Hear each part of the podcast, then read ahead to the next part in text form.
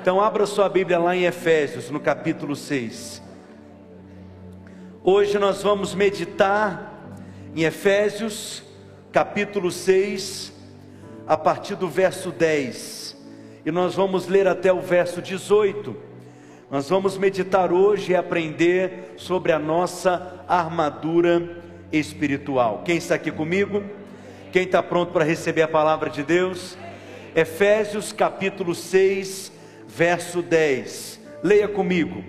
Quanto ao mais, sejam fortalecidos no Senhor e na força do seu poder. Vistam-se de toda a armadura de Deus, para poderes ficar firmes contra as ciladas do diabo. Verso 12, projeta por gentileza, porque a nossa luta não é contra o sangue e a carne, e sim contra os principados e potestades, contra os dominadores deste mundo tenebroso, contra as forças espirituais do mal nas regiões celestes. Verso 13: Portanto, tomai toda a armadura de Deus, para que possais resistir no dia mal, e depois de terdes vencido tudo, permanecer inabaláveis e estáis, pois, firmes, cingindo-vos com a verdade e vestindo-vos da couraça da justiça. Calçai os pés com a preparação do evangelho da paz, embraçando sempre o escudo da fé, com o qual podereis apagar todos os dardos inflamados do maligno. Tomai também o capacete da salvação e a espada do Espírito que é a palavra de Deus, com toda oração e súplica, orando em todo tempo no Espírito, e para isto vigiando com toda perseverança e súplica por todos os santos. Diga amém. Ainda de pé, vamos orar, Pai, nessa noite. Abrimos o nosso coração para sermos ministrados pela tua palavra. Cremos que nessa hora, mais uma vez, a tua palavra será liberada, com vida, com graça, com poder, com unção. Nossos olhos serão abertos, as escamas serão arrancadas dos olhos, todo véu será removido e haverá luz, clareza, entendimento de cada verdade espiritual que nessa hora será ensinada e compartilhada. Pai, nós abrimos o nosso coração para sermos ministrados pela tua palavra. E nós oramos e te pedimos, conceda-nos espírito de sabedoria e de revelação. Ilumina os olhos do nosso coração e do nosso entendimento nessa hora, em nome de Jesus. Diga amém. Diga nessa hora, eu abro o meu coração para receber a palavra de Deus. Diga eu creio que a palavra de Deus tem poder para transformar a minha mente.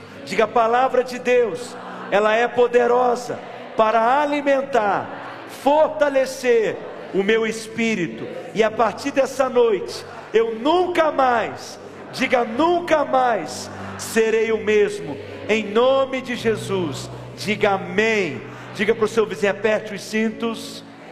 E vamos receber a palavra de Deus. Se assente no seu lugar. Você sabe que muita gente ensina no nosso meio, no meio evangélico, que se nós quisermos realmente desfrutar de vitória espiritual na guerra espiritual, nós precisamos conhecer o inimigo. E consequentemente, muitos crentes investem muito tempo conhecendo o nosso adversário. E alguns se tornam verdadeiros especialistas, sabem tudo a respeito dos demônios, seus nomes, como eles agem, o que eles fazem, o que eles mais gostam, seu gosto preferido. Mas o impressionante é que, apesar dessa prática ser tão comum no meio das igrejas, e há tantos livros também que são vendidos com temas e ênfases como essa, mas quando olhamos para a palavra de Deus, especificamente para o Novo Testamento, não existe nenhum ensino a esse respeito. Você não precisa ler a respeito de demônios, Você não precisa aprender a respeito de nomes de demônios e meditar neles, você não precisa olhar para eles. Por quê? Porque você já recebeu em Cristo Jesus tudo que é necessário para desfrutar de vitória espiritual. Alguém diz amém aqui? Não importa quem é o seu inimigo, não interessa o tamanho dele, o que ele gosta de fazer, e se ele age assim ou assado, porque a primeira lição que todo crente precisa aprender é quem é Deus, o seu Pai Celestial, conhecer o caráter de Deus, conhecer a verdade de Deus que é imutável. Alguém diz amém? A segunda lição que todo crente precisa aprender é quem ele é em Cristo, a sua identidade, a sua posição, a sua herança. E a terceira lição que todo crente deve aprender é quem é o seu inimigo, e essa é a mais fácil: ele é um derrotado. Não, você não está aqui comigo, não. Eu vou dizer mais uma vez: ele é um derrotado. Por que, que você afirma isso com tanta convicção, pastor? Porque Cristo já triunfou sobre o diabo e os demônios na cruz do Calvário. Diga amém. E a Bíblia diz então que agora o que nós precisamos conhecer é quais são as nossas armas espirituais, quais são os elementos da nossa armadura espiritual para que no dia mal, que é o dia do ataque, o dia da resistência espiritual, permanecermos inabaláveis. Porque a verdadeira vitória espiritual é permanecer na posição da vitória. Então volta comigo para o verso 10. Abra aí a sua Bíblia, não deixe de anotar. Nós estamos no capítulo 4 do livro Triunfo, Efésios capítulo 6, verso 10, diz assim: Quanto ao mais, sede fortalecidos no Senhor e na força do seu poder. Diga eu sou. Mais forte, diga eu sou. Fortalecido no Senhor. Diga eu sou. Cheio do poder. Verso 11: Revestivos de toda a armadura de Deus. Isso nos fala então de uma atitude deliberada. Você decide estar revestido dessa armadura. Você decide se apropriar dela, tomar posse dela. Alguém diz amém?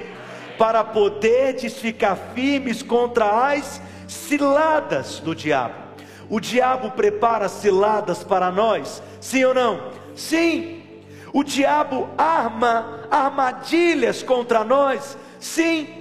O diabo, ele nos ataca e nos resiste, sim ou não? Sim. Mas Paulo fala o que? Esteja com a armadura. Esteja vestido de armadura. Essa armadura. Tome posse dessa armadura. Porque se você estiver com a armadura, não importa qual seja a cilada que o inimigo levantar contra você, você irá preso. Diga amém. É muito importante então lidar com a batalha espiritual, com a guerra espiritual, dessa mesma maneira. E muitas pessoas então ensinam a batalha espiritual de tal maneira que os crentes eles lutam para tentar receber a vitória.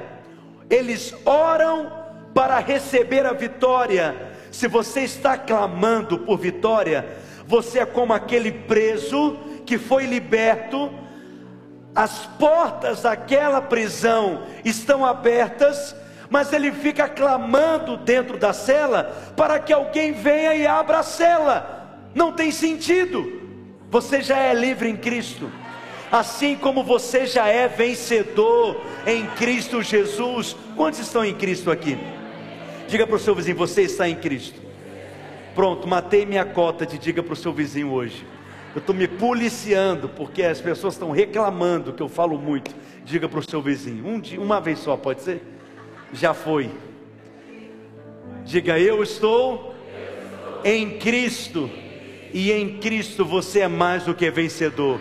Porque Cristo venceu a morte, Cristo matou a morte, Cristo arrancou o veneno da morte, Cristo na cruz triunfou sobre a morte, ele ressuscitou ao terceiro dia, ele foi ao inferno, ele tomou as chaves do inferno, ele ganhou toda a autoridade e ele recebeu um nome que está acima de todo nome, e esse nome nos foi dado como herança.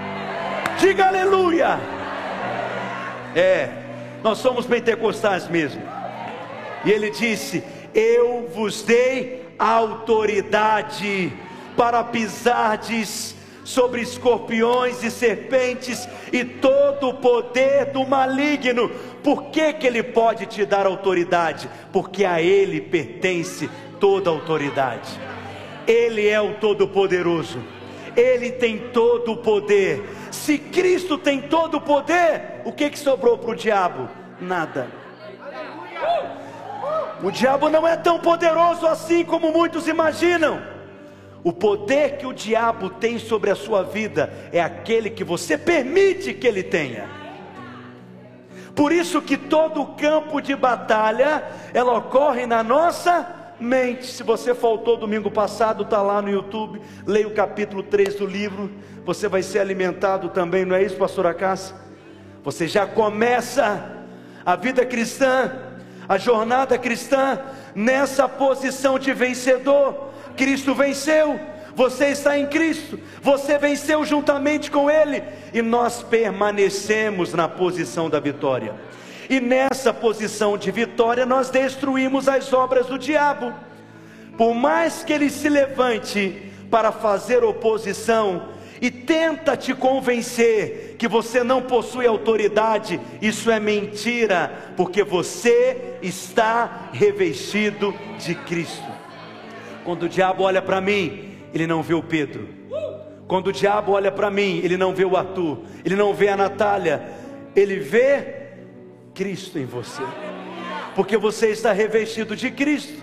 Alguém pode dizer amém, meus irmãos? Diga, não tem nada a ver comigo, tem tudo a ver com Cristo.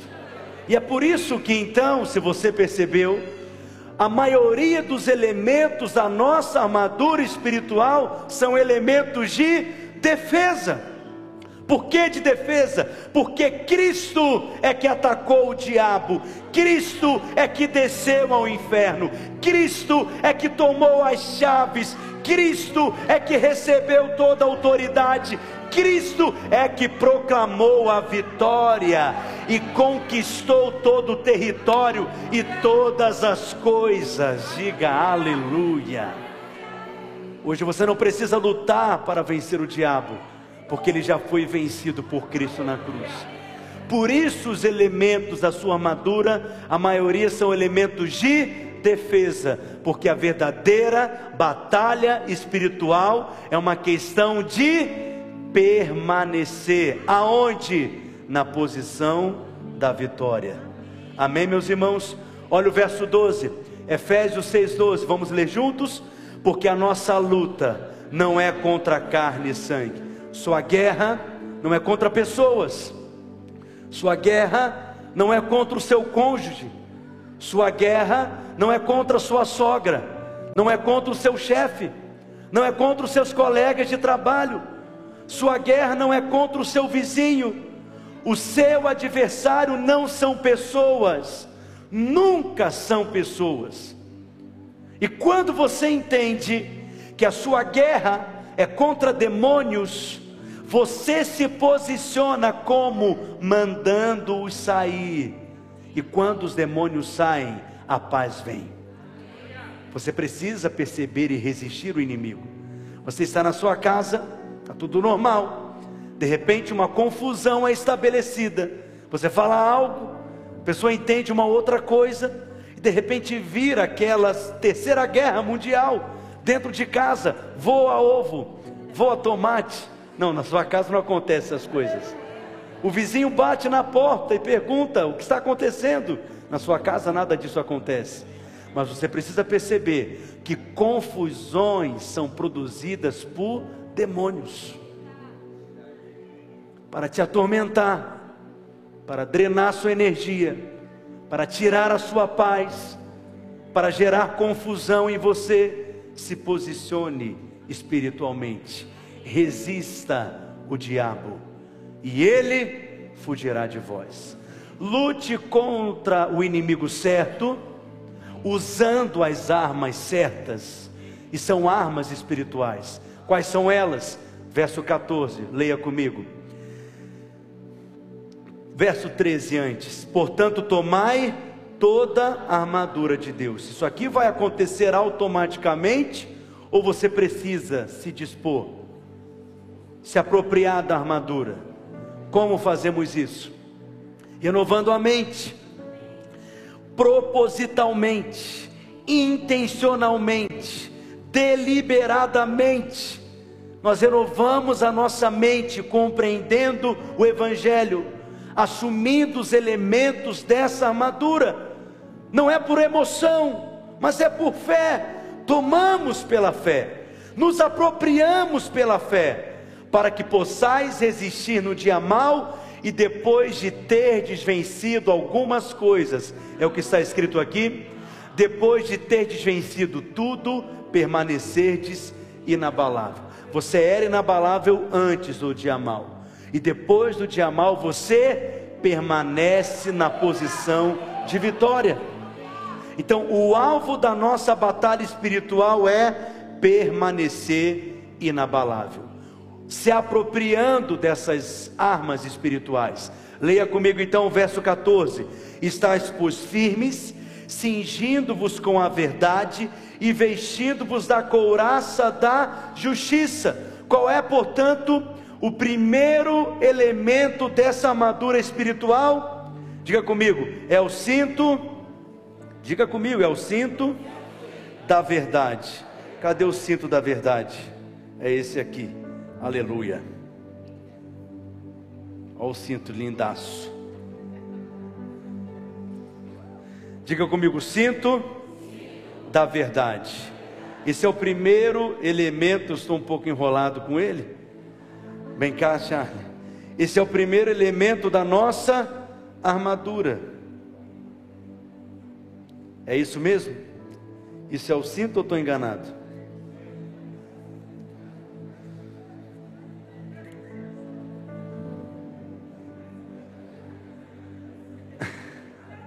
A primeira coisa que Paulo diz Ser voluntário nessa igreja é uma benção, gente. Tem que passar por cada coisa. Faz cara de soldado, eu te disse. Não é índio, não, é soldado. Por que, que o cinto é um elemento importante da armadura? Porque imagina alguém ir para a guerra sem ter a segurança Imagine alguém entrar num campo de batalha, no momento do combate, com a calça caindo. Então ele precisa apertar o cinto, para que ele tenha firmeza, para que ele tenha segurança. Mas a Bíblia diz que esse cinto que precisamos estar vestidos é o cinto da verdade. Qual que é o nome desse cinto? Verdade. O que é a verdade? Verdade não é o que você vê, Muitas vezes, na maioria das vezes, o que você vê com os seus olhos naturais são os fatos, não a verdade. A verdade é aquilo que Deus diz, a verdade é aquilo que a palavra de Deus afirma. João capítulo 8, verso 31 e 32, olha o que diz. Verso 31: Disse, pois, Jesus aos judeus que haviam crido nele: se vós permanecerdes na minha palavra, sois verdadeiramente meus discípulos. Quando você conhece a verdade, olha o que diz no verso 32: E conhecereis a verdade, e a verdade vos libertará. A verdade, uma vez revelada no seu espírito, ela produz libertação em você. Então a verdadeira libertação, é nós conhecermos o Evangelho. A verdadeira libertação é termos a nossa mente renovada pelo Evangelho. É verdade que há pessoas que são opressas e até possuídas por espíritos imundos, espíritos malignos, que vêm para nos oprimir, para nos destruir, para nos controlar. E nós somos instrumentos de Deus para destruir as obras do diabo e recebemos autoridade para expulsar demônios. Mas o que, o que muitos chamam de processo de libertação, na realidade, o processo de libertação verdadeiro é conhecer a verdade. E na medida que você conhece a verdade, a verdade libertará você. Agora eu pergunto para você, você está aqui? Para quem que Jesus falou essas palavras? Para os judeus, que eram conhecedores da lei. Os judeus sabiam de cor toda a lei, de Gênesis a Deuteronômio. Eles conheciam a verdade, mas eles não conheciam essa verdade por libertação, aliás, por revelação, mas na realidade, o que eles conheciam era a lei, e Jesus está dizendo que eles deveriam conhecer a verdade. Se você conhece a verdade, você é livre. Livre do que? Do pecado. Livre do que? Das maldições. Livre do que? Das enfermidades. Os judeus não conheciam a verdade, eles conheciam a lei. A lei é a verdade? Não. 1 Coríntios capítulo 15, verso 56, o aguilhão da morte é o pecado, Paulo escreve, e a força do pecado é a lei. E Jesus está dizendo que quando conhecemos a verdade, nós somos libertos, libertos do pecado, mas Paulo está dizendo que a força do pecado é a lei. Eu pergunto para você, por que que a lei foi dada? No último domingo eu ensinei isso. A lei foi dada não para justificar o homem, mas para mostrar ao homem que ele é pecador. Romanos capítulo 3, verso 20. Vamos ler juntos? Visto que ninguém será justificado diante de Deus por obras da lei, em razão de que pela lei veio o pleno conhecimento do pecado. Diga, pela lei vem o pleno conhecimento do pecado. Uma pessoa que tem o pleno conhecimento do pecado, ela sente alegria em Deus ou ela sente condenação? Ela está cheia de fé e ousadia ou ela sente medo e vergonha? Portanto, quanto mais consciente do pecado você está, mais condenação você sentirá. Esse é um sinal de alguém que ainda vive debaixo da lei.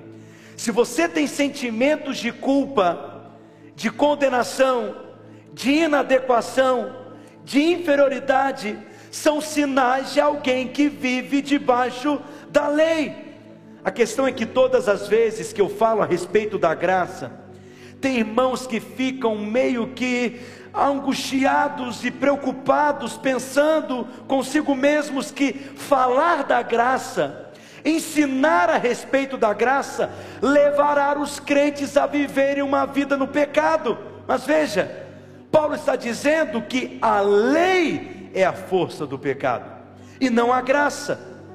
O ensino de Paulo em Romanos capítulo 6, verso 14, ele diz que porque o pecado não terá domínio sobre vós, porque não estáis debaixo da lei, mas sim da graça. Qual que é a lógica bíblica? Pela lei vem o pleno conhecimento do pecado. Quanto mais consciência do pecado você tem, mais condenação você sente.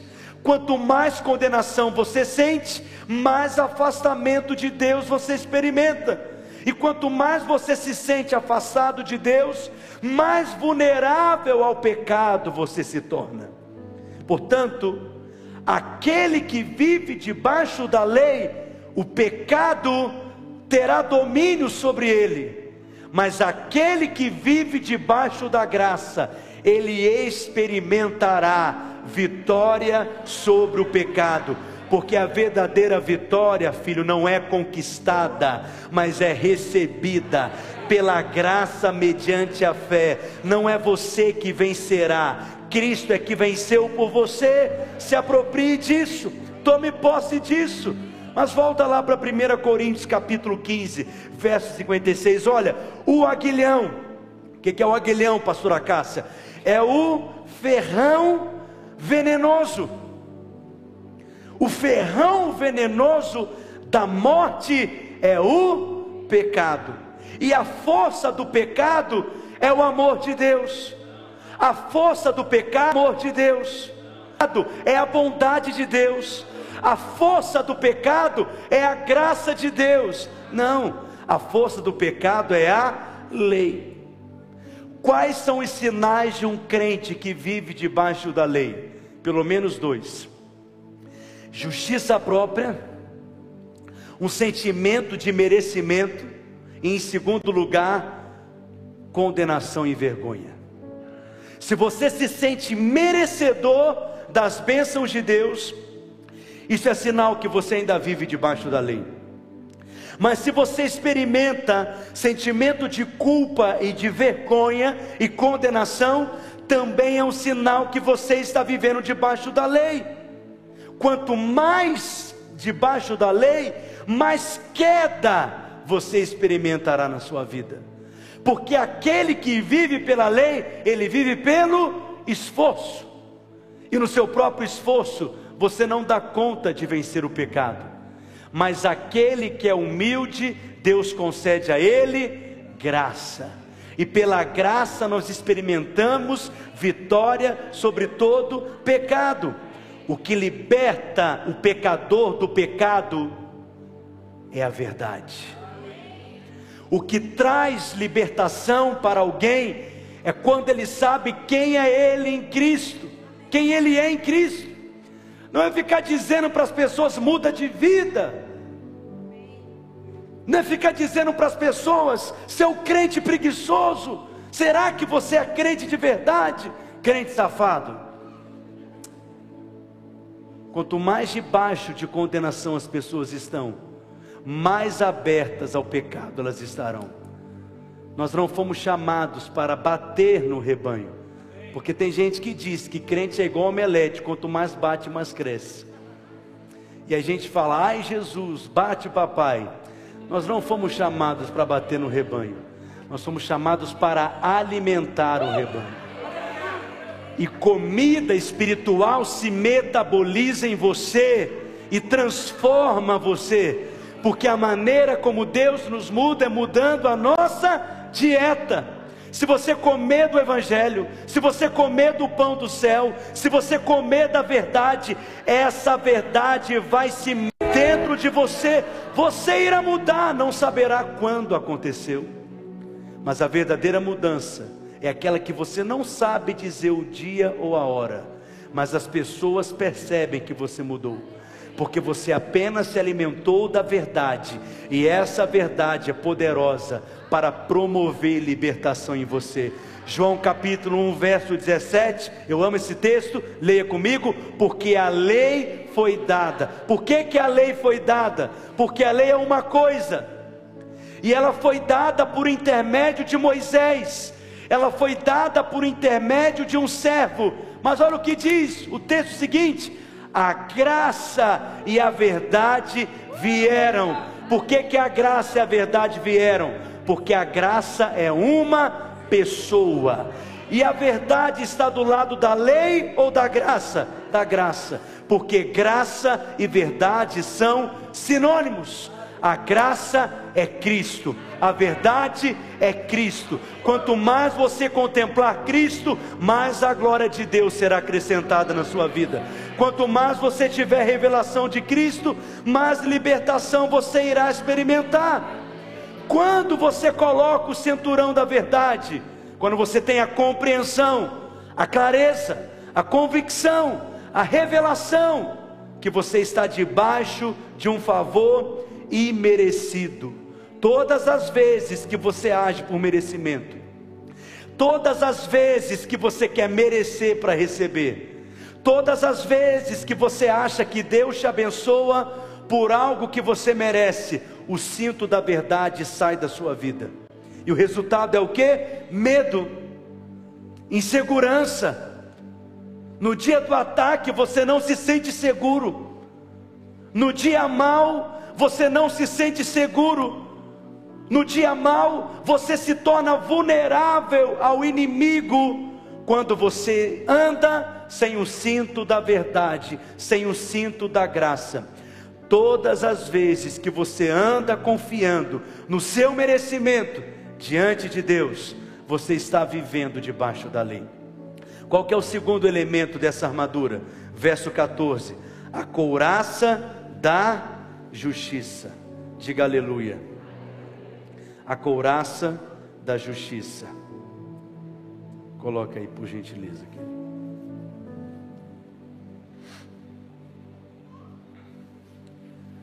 Para que, que serve a couraça?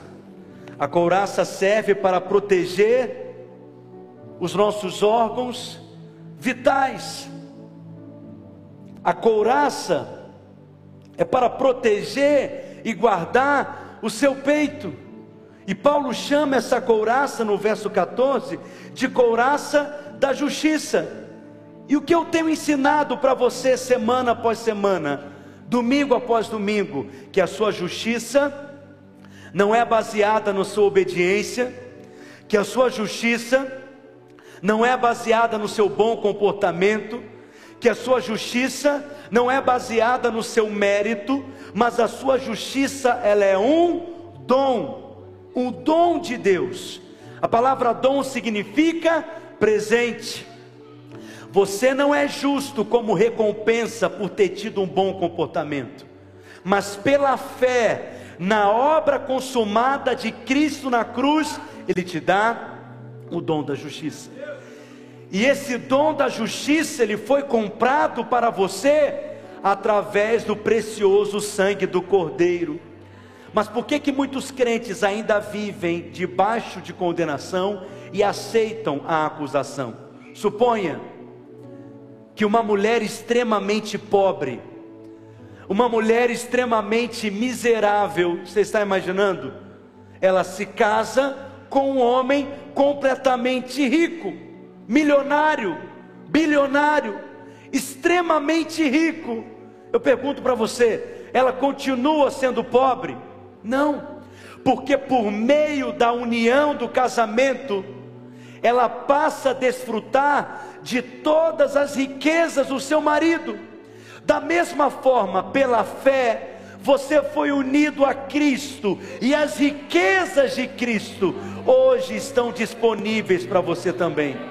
Nós nos unimos a Ele nós nos tornamos um com Ele, e aquilo que diz respeito a Cristo, hoje diz respeito a nós. Nós fomos colocados em Cristo, enxertados em Cristo. Diga eu sou membro de Cristo.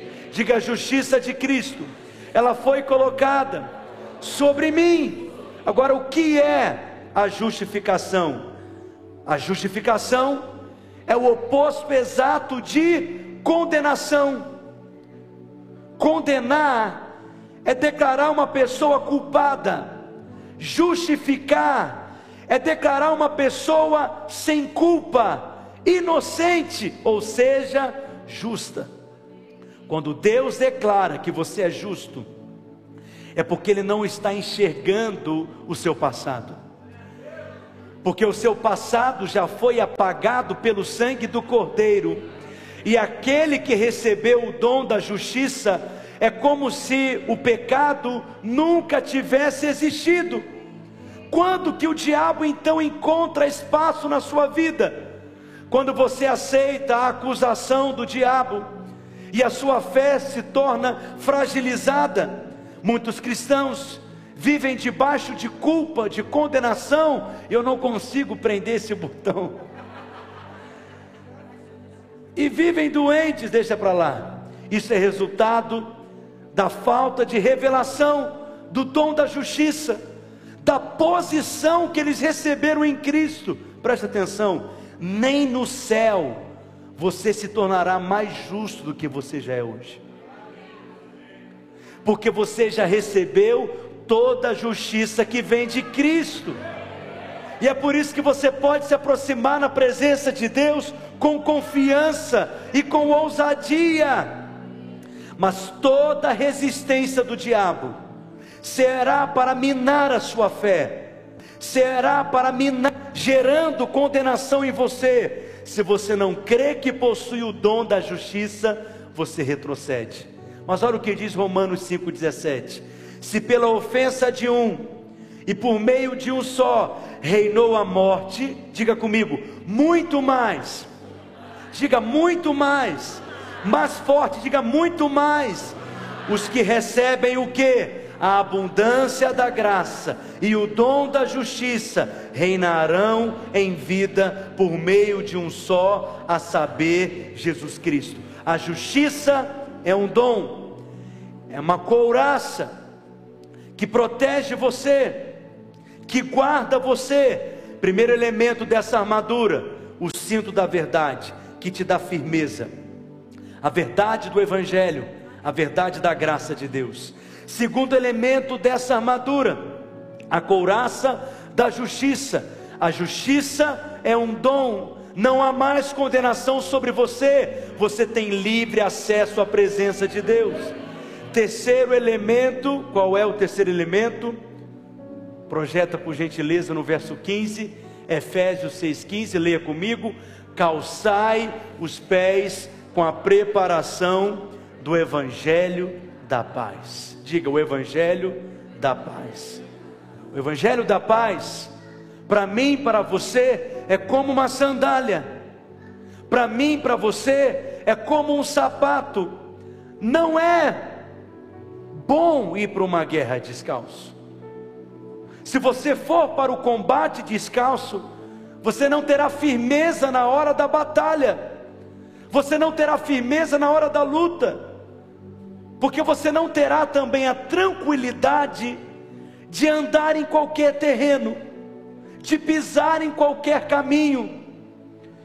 Quem está descalço, fica o tempo inteiro consciente do seu pé, ele fica lembrando aonde ele está pisando se ele pisará em algo que possa machucá-lo, se ele pisará em algo que possa feri-lo, incomodá-lo, porque qualquer coisa, a qualquer momento, pode entrar no seu pé.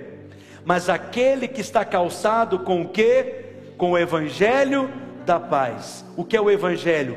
É a boa notícia de Deus, que Cristo na cruz pagou pelos nossos pecados quando nós éramos ainda inimigos de Deus, mas agora pela fé fomos reconciliados com Ele, e hoje nós estamos em paz com Deus.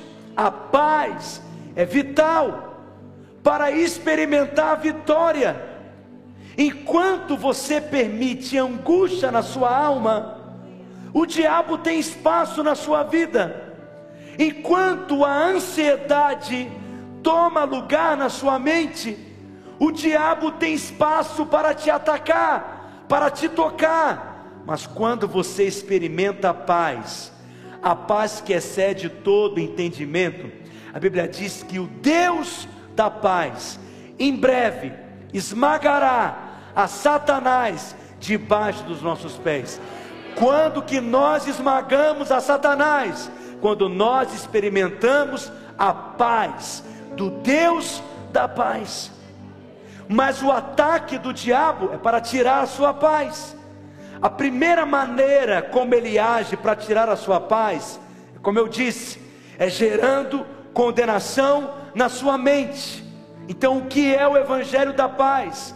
É a certeza de que não há mais condenação sobre nós, porque Cristo na cruz já se fez pecado e hoje nós somos feitos justiça de Deus. Diga sobre mim, agora já não há mais condenação. Portanto, não importa o que o diabo fale na sua mente, não há mais condenação sobre você. Mas enquanto você permite o sentimento da condenação ganhar espaço dentro de você, a paz vai embora. A paz é tirada, a paz é roubada. Olha o que diz Romanos capítulo 16, verso 20, o que eu acabei de afirmar. Leia comigo: E o Deus da paz, em breve, esmagará debaixo de nossos pés a Satanás. Tem uma segunda coisa que tira a sua paz. Diga comigo: o medo. Quem está com medo não tem paz. Será que Deus vai cuidar de mim? Será que Deus vai prover? Será que Deus vai me guardar? Será que Deus vai me honrar? Se eu casar, vai dar certo esse casamento? Se eu tiver um filho e engravidar, ele vai nascer bem?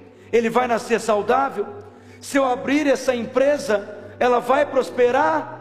Se eu aceitar o desafio de liderar a célula, eu vou ser bem sucedido? Eu irei frutificar? Será que Deus irá me honrar? Preste atenção, quando você tem medo, a paz vai embora. E quando você não está em paz, seus pés se tornam fragilizados, e você é controlado e dominado pelo medo. Uma terceira coisa que tira a paz: ansiedade. A ansiedade é fruto de uma crença errada que você possui na sua mente. Perceba que o Evangelho é o suprimento de Deus para todas as nossas necessidades. O Evangelho é a resposta de Deus para todos os nossos problemas. 1 Pedro capítulo 5, verso 7. Olha o que diz, eu amo esse texto. Lançando sobre ele toda a vossa ansiedade, porque ele tem cuidado de vós. Não é a vontade de Deus que você viva ansioso. Eu vou repetir: não é a vontade de Deus que você viva ansioso. Não é a vontade de Deus que você carregue pesos. Não é a vontade de Deus que você carregue fardos. O que são esses pesos? São circunstâncias, são problemas, são pessoas, são medos que tiram a sua paz, gerando ansiedade em você. Mas você pode ter a certeza, como diz no final do verso 7, que Ele tem cuidado de vós. Por que, que o Pai tem cuidado de vós? Porque você é filho, você faz parte da família. Nós não podemos aceitar a ansiedade, mas precisamos aprender a entregar. Como que nós vencemos a ansiedade? Através da oração, lançando sobre Ele toda a vossa ansiedade. Coloque pessoas nas mãos de Deus. Coloque fardos nas mãos de Deus. Coloque problemas nas mãos de Deus. Coloque medos nas mãos de Deus. Coloque circunstâncias nas mãos de Deus. Mas depois que você falar amém na oração, não vá novamente nas mãos de Deus, pegar esses pesos de volta e continuar carregando eles. É lançar e descansar. É entregar e confiar que Ele tem cuidado de vós porque Ele é o nosso Pai celestial, filho. Diga amém. Quarto elemento da nossa armadura, verso 16: embraçando sempre o que? O escudo da fé. E esse escudo da fé é poderoso para quê? Para apagar todos os dardos inflamados do maligno. Diga, primeiro elemento, cinto da verdade. Segundo elemento, couraça da justiça. Terceiro elemento, o sapato do evangelho da paz. O quarto elemento, o escudo da fé. E através desse escudo da fé, nós podemos apagar os dardos inflamados do maligno. O que são dardos inflamados do maligno? Anote aí: pensamentos, ideias, sugestões, falácias, mentiras, sofismas, enganos que são lançados pelo diabo, o nosso adversário, aonde? Na mente. Gálatas capítulo 5, verso 6. Porque em Cristo Jesus, nem a circuncisão, nem a incircuncisão tem valor algum. Leia comigo essa parte. Mas a fé que atua pelo amor. Que amor é esse? É o amor de Deus por você. A fé atua pelo amor. Quando que você age em fé? Quando você crê que é amado. Aquele que tem revelação do amor de Deus e sabe, ele me ama, ele não vai me largar. Ele me ama, ele não vai me deixar. Ele me ama, ele não vai me desamparar. Ele me ama, Ele não vai me abandonar. Ele me ama e Ele vai me suprir. Ele me ama e Ele vai me guardar. Ele me ama e tem preparado coisas boas para mim. Ele me ama e os pensamentos que Ele tem sobre mim são pensamentos de paz. Essa é a fé que descansa, porque a fé, ela atua pelo amor. Você só consegue viver pela fé se você crê que é amado, está enfrentando um problema, Ele vai transformar esse problema em bênção. Você está passando por alguma provação, de alguma maneira Deus reverterá em bênção, porque Ele fará com que todas as coisas de alguma forma coopere para o seu bem. E eu quero te falar hoje pelo Espírito de Deus, até os seus erros de alguma forma, Deus fará com que eles cooperem para o seu bem. O diabo diz que você está debaixo de condenação, mas até quando o diabo diz algo que aparentemente pode ser um fato, não é a verdade, porque até quando ele está certo, ele está errado. Porque a verdade é aquilo que Deus diz ao seu respeito, e Ele diz que você é justo. 1 João capítulo 4, 17: Nisso em nós aperfeiçoado o amor, para que no dia da crise, para que no dia da tribulação, para que no dia do juízo mantenhamos confiança, pois segundo Ele é, também nós somos neste mundo. Essa é a confiança que procede da fé. O amor, porque segundo Ele é, também nós somos neste mundo. O que que te impede? De exercitar a fé é você olhar para si mesmo e não ver a justiça em você, é olhar para si mesmo e não ver mérito em você. É por isso que você não tem que olhar para você, você tem que olhar para Cristo. Vou te fazer uma pergunta, muito importante essa pergunta. Vai cair no Enem, preste atenção. Quando Jesus operou milagres na terra, e multidões se reuniam em volta dele, e ele curava enfermos, expulsava demônios, transformava a vida das pessoas.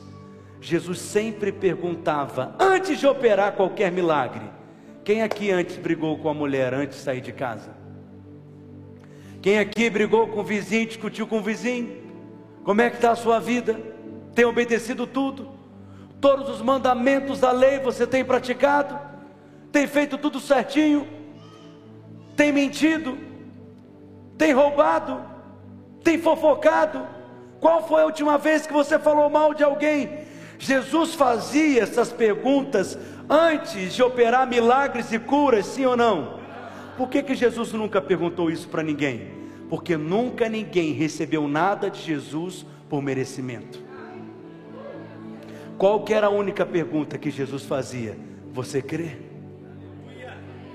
Você crê que eu posso fazer? Você crê que eu tenho poder para fazer? Você crê que se eu fizer e se eu tocar, algo irá acontecer? Você crê que eu quero fazer?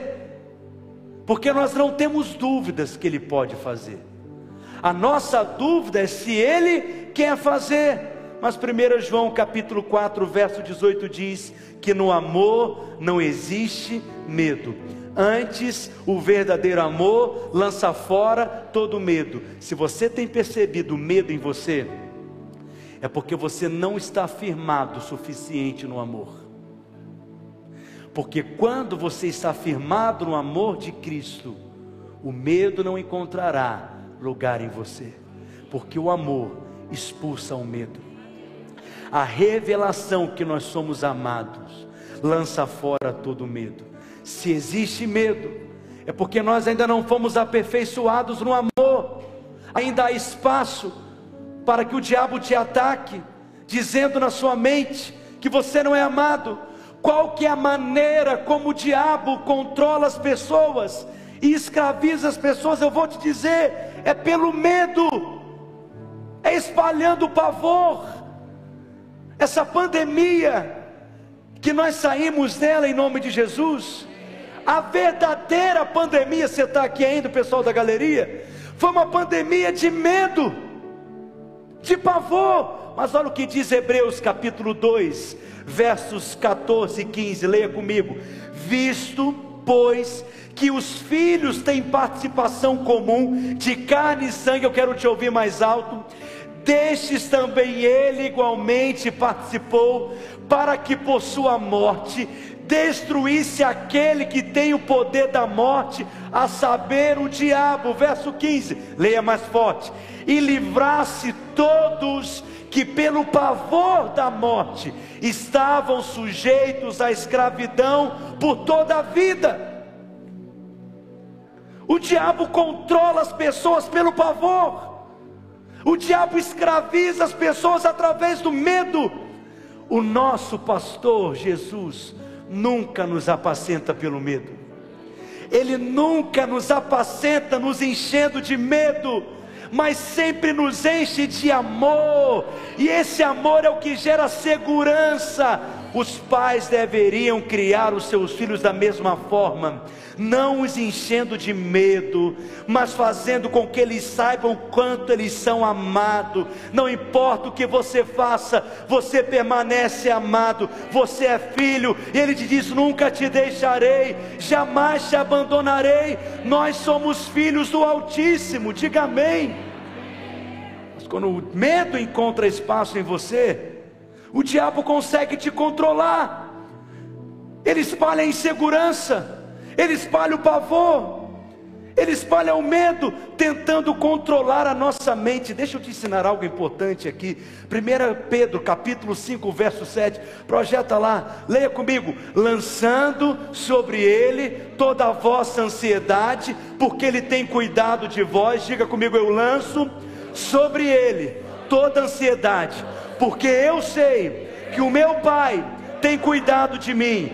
E olha o que Pedro diz no verso 8, leia comigo: sede sóbrios e vigilantes, ou seja, não fica andando perdido, não fica andando desatento, desapercebido, seja vigilante, esteja sóbrio, esteja consciente do mundo espiritual à sua volta, do que está acontecendo ao seu redor. Crente cheio do Espírito não é crente que é pego de surpresa, porque ele é guiado pelo Espírito e ele é como um luzeiro de Deus. Deus te mostrará. Eu disse que Deus irá te mostrar e você não será confundido. O diabo, leia comigo, vosso adversário. Continue lendo.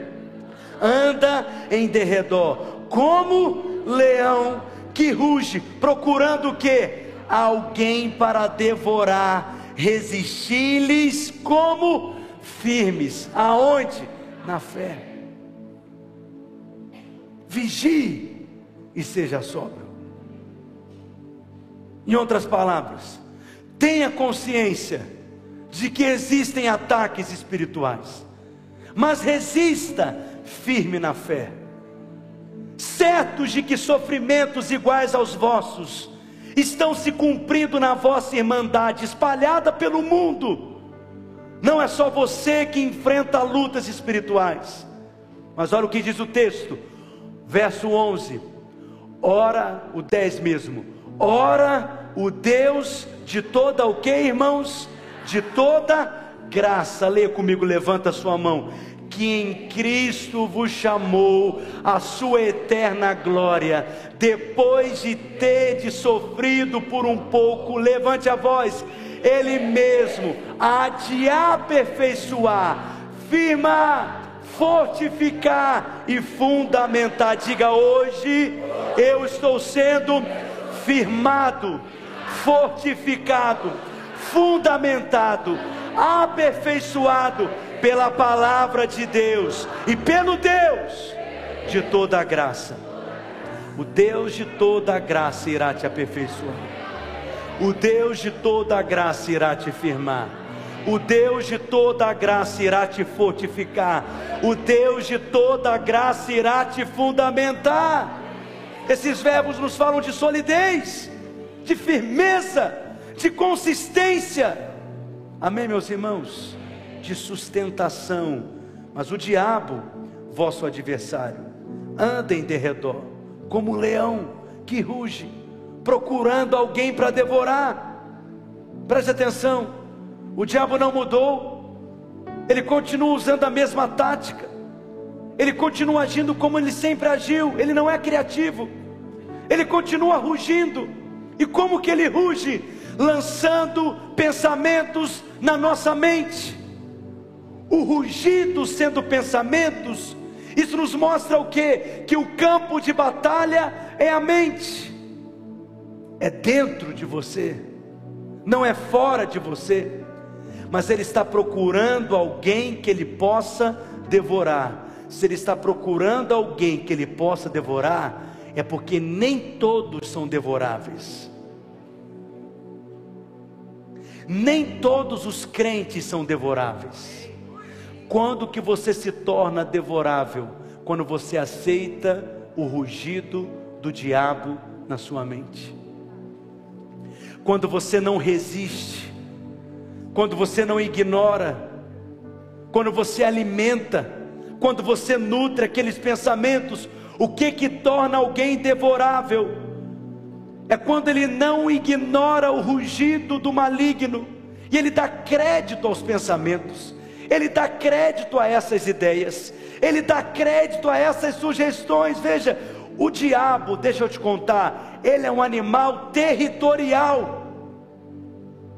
E quando ele ruge, é para defender o seu território, é para defender a sua posição é para dizer que aquele ambiente pertence a ele. Preste atenção: quando animais entram no território do leão, o que, que ele faz? Ele ruge. Isso aqui é muito forte. Preste atenção.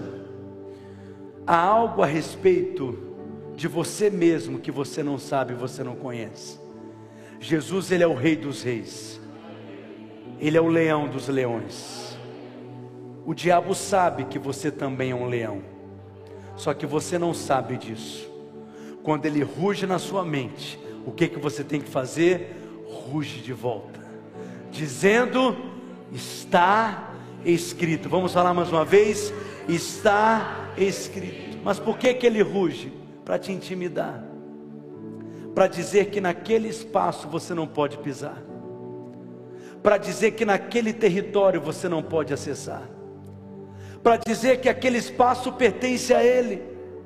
Eu vou te dizer, em muitos momentos que eu me senti desafiado, encorajado pelo Espírito, a fazer algo que eu nunca tinha feito antes, ou para ir a níveis e lugares que eu nunca tinha pisado antes, eu me senti inseguro, eu me senti intimidado, mas era o diabo rugindo na minha mente, dizendo que ali eu não podia acessar, que ali eu não podia tocar, que ali eu não podia pisar.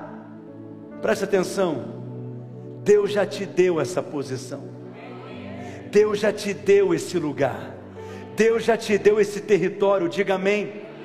A parte de Deus é dar, qual que é a sua resposta? Se apropriar. Quando você pisa, você está se apropriando. Quando você pisa, você está tomando posse. A sua parte é ir com a mão da fé e pegar a bênção espiritual, pegar a promessa, pegar a palavra, pegar aquilo que Deus diz ao seu respeito. Mas quantos ataques às vezes eu sofro, mediante a desafios novos que Deus coloca diante de mim. Você vai dar esse passo? Você vai correr esse risco? Você vai abrir esse projeto, você vai falar isso para a igreja, você vai se comprometer com isso. A diferença entre um novo convertido comigo é que ele não sabe que é o diabo que está falando com ele, mas eu sei. E quando ele ruge na minha mente, sabe o que, que eu faço? Eu rujo de volta. Como que eu rujo de volta? Eu abro a minha boca e eu digo que está escrito. O diabo não ruge pelo que você é no presente, mas ele ruge por aquilo que está para acontecer. Vou repetir. O diabo não ruge pelo que você é no presente, mas ele ruge para que você não se torne aquilo que Deus quer que você se torne, para que você não acesse aquele território, para que você, para que você não alcance aquele lugar para que você não alcance aquele patamar. Ele já está vendo a palavra que Deus liberou sobre a sua vida, ele conhece a promessa que Deus liberou sobre a sua vida, e ele já está vendo lá na frente aquilo que já está preparado para você no reino do Espírito, e ele vai saber que perderá mais um território, e ele quer te manter aqui. Ele quer te impedir de chegar lá. Ele quer te pedir de avançar. Deus está falando com alguém aqui nessa noite. Mas esse é apenas o sinal que a bênção de Deus está mais próxima do que antes. Quando você ouvir o rugido do leão, esse é o sinal que a bênção de Deus chegou. Sabe o que, que você faz? Você confia no seu pastor, que prepara uma mesa na presença dos seus adversários quem é que para para comer na hora da guerra? Quem é que para para comer na hora da batalha? Quem é que para para um jantar na hora do ataque? Só aquele que tem confiança na posição de vitória. O seu pastor preparou um banquete para você e ele ungiu a sua cabeça com óleo e ele faz o seu cálice transbordar. E a bondade, a misericórdia certamente te seguirão todos os dias da sua vida. Diga amém, diga aleluia. Outro elemento da sua armadura é o capacete da salvação. Leia comigo Efésios capítulo 6, verso 17. Tomai também o capacete da salvação. Protege a sua mente protege a sua cabeça. Qual que é a proteção da sua mente? É a confiança. Eu sou salvo. Em Cristo Jesus, eu sou salvo. A segurança da minha salvação não está nos meus méritos, mas ela está nos méritos de Cristo. Não sou salvo pelas obras, eu sou salvo pela graça. Eu sou salvo pela obra de Cristo. Amém, meus irmãos?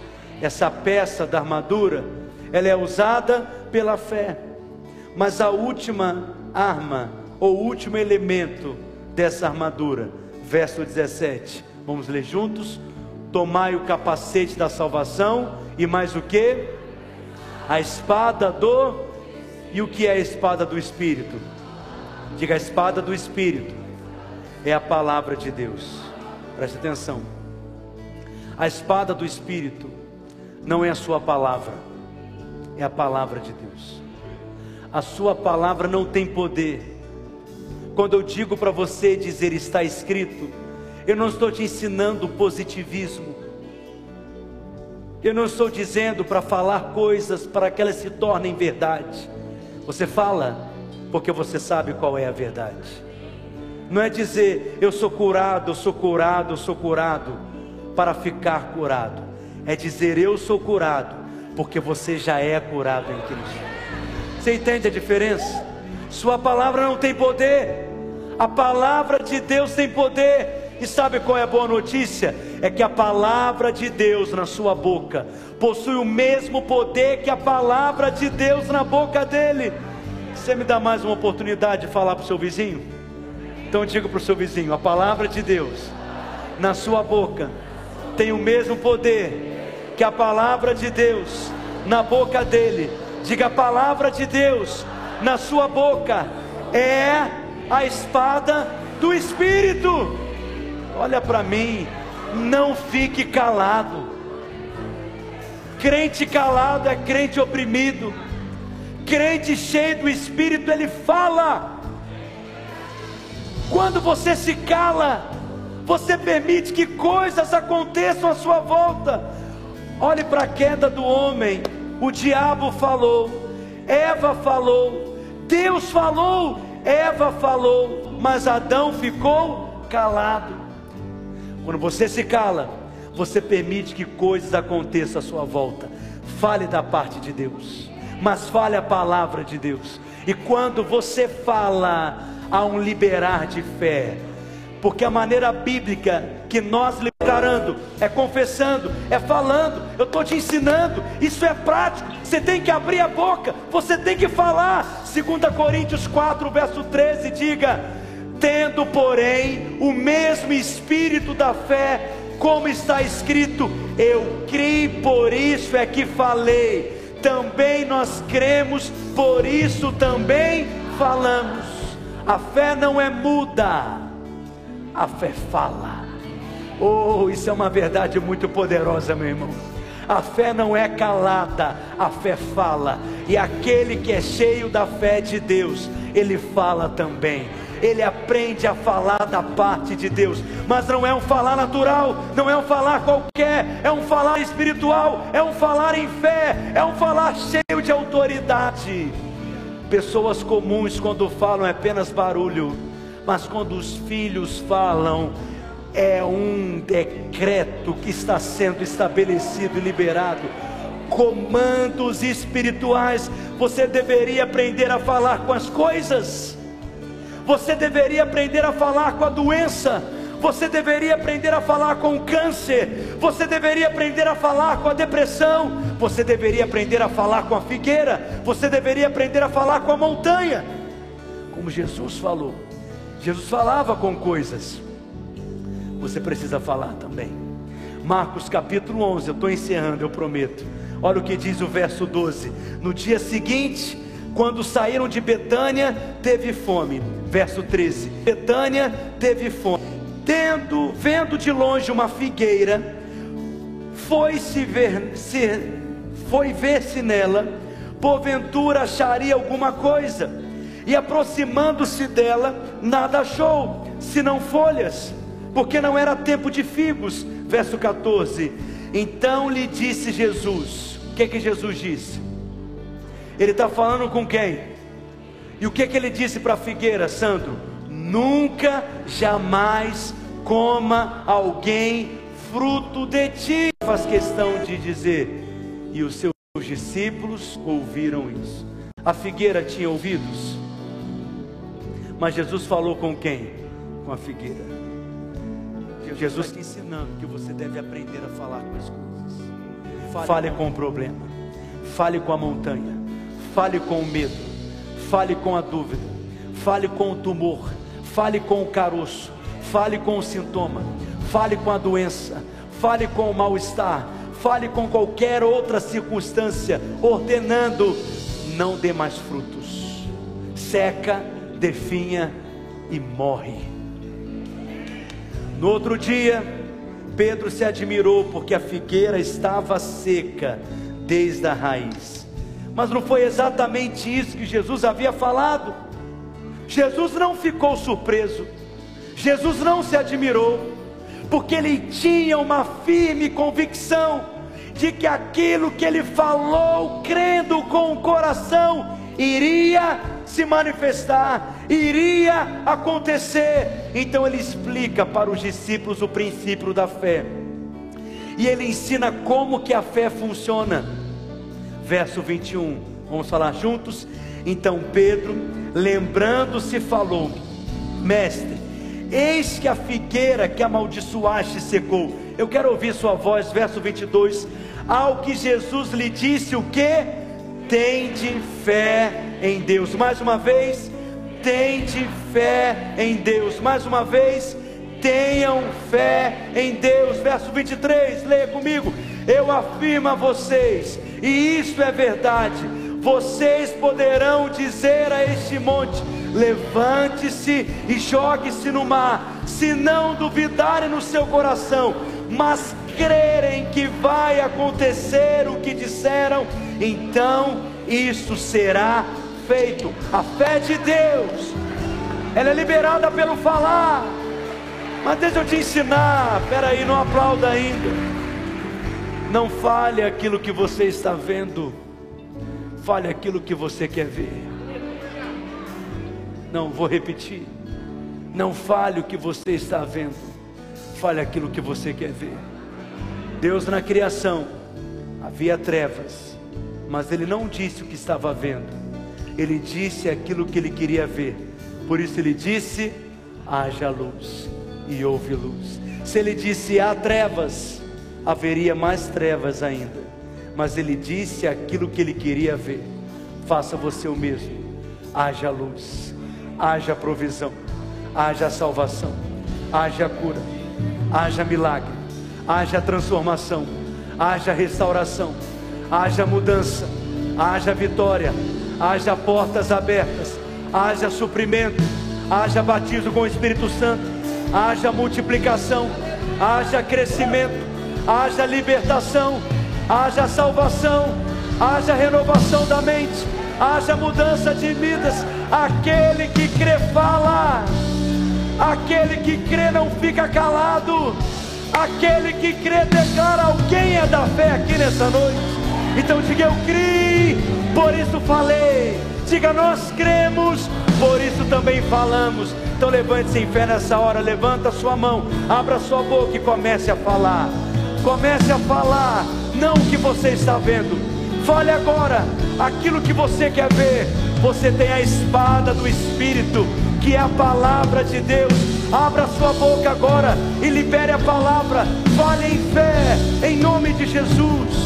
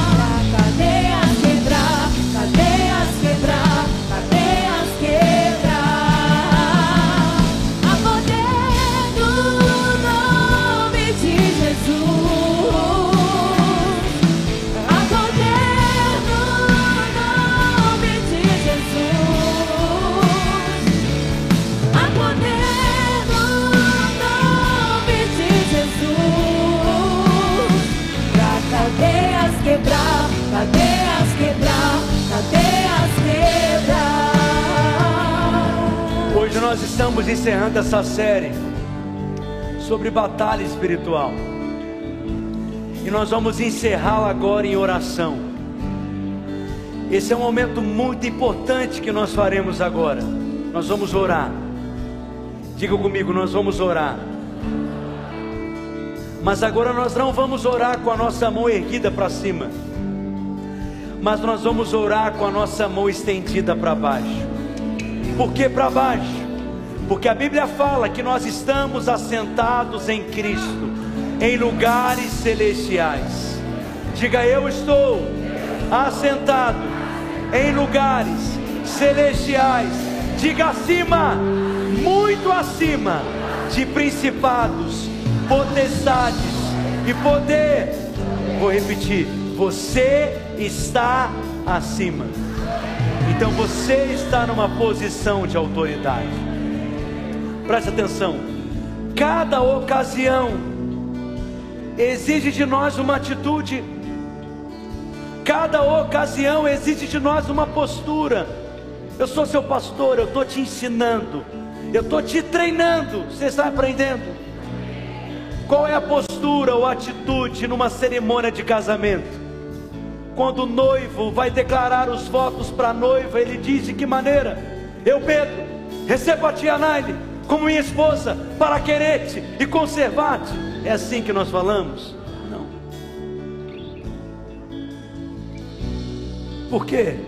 Porque cada ocasião exige de nós uma postura, uma atitude apropriada. Você está entendendo? Como que se fala com um bebê? Da mesma maneira como se fala com um cachorro? É claro que não. Quando o cachorro sobe em cima da mesa, querendo roubar o seu bife no almoço, o que que você fala para o cachorro? Sai daqui, passa. Mas não é assim que se fala com um bebê. Por quê? Porque cada ocasião existe de nós uma postura. Quando nós fazemos uma oração de entrega, há uma postura apropriada. Quando nós fazemos uma oração de ações de graças, há uma atitude apropriada. Quando nós fazemos uma oração de adoração, há uma atitude apropriada. Quem está entendendo? E quando nós fazemos uma oração, resistindo o diabo, liberando comandos espirituais e resistindo contra todo ataque do maligno na nossa mente, no nosso corpo, exige de você uma atitude apropriada também. Você está entendendo o que eu estou dizendo? Nós não falamos com Deus da mesma forma como nós falamos com demônios. É isso que muitas pessoas confundem na palavra da fé.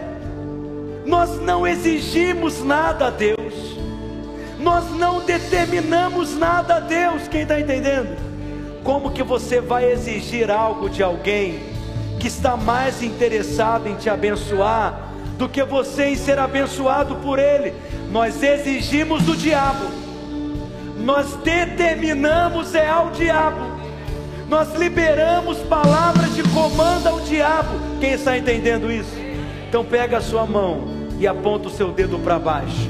E você vai falar com autoridade agora. Abra sua boca agora. E você vai declarar em autoridade, nessa posição do trono de autoridade, declara: hoje, mais forte, diga hoje, eu declaro que eu estou assentado em Cristo, acima de principados e potestades. Diga: Eu recebi a autoridade para pisar em serpentes e escorpiões e todo o poder do maligno, e nada me causará dano. Diga: Eu creio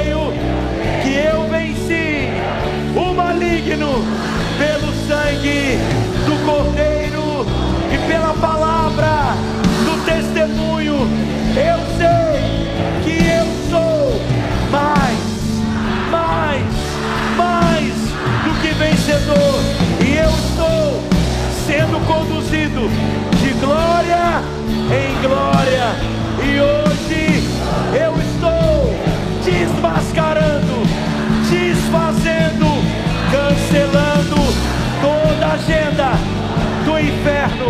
toda obra maligna, toda mentira maligna sobre mim, sobre a minha casa, sobre a minha vida, sobre a minha saúde, sobre a minha família, sobre o meu casamento, sobre os meus filhos, sobre o meu ministério, sobre a minha célula, sobre a minha igreja.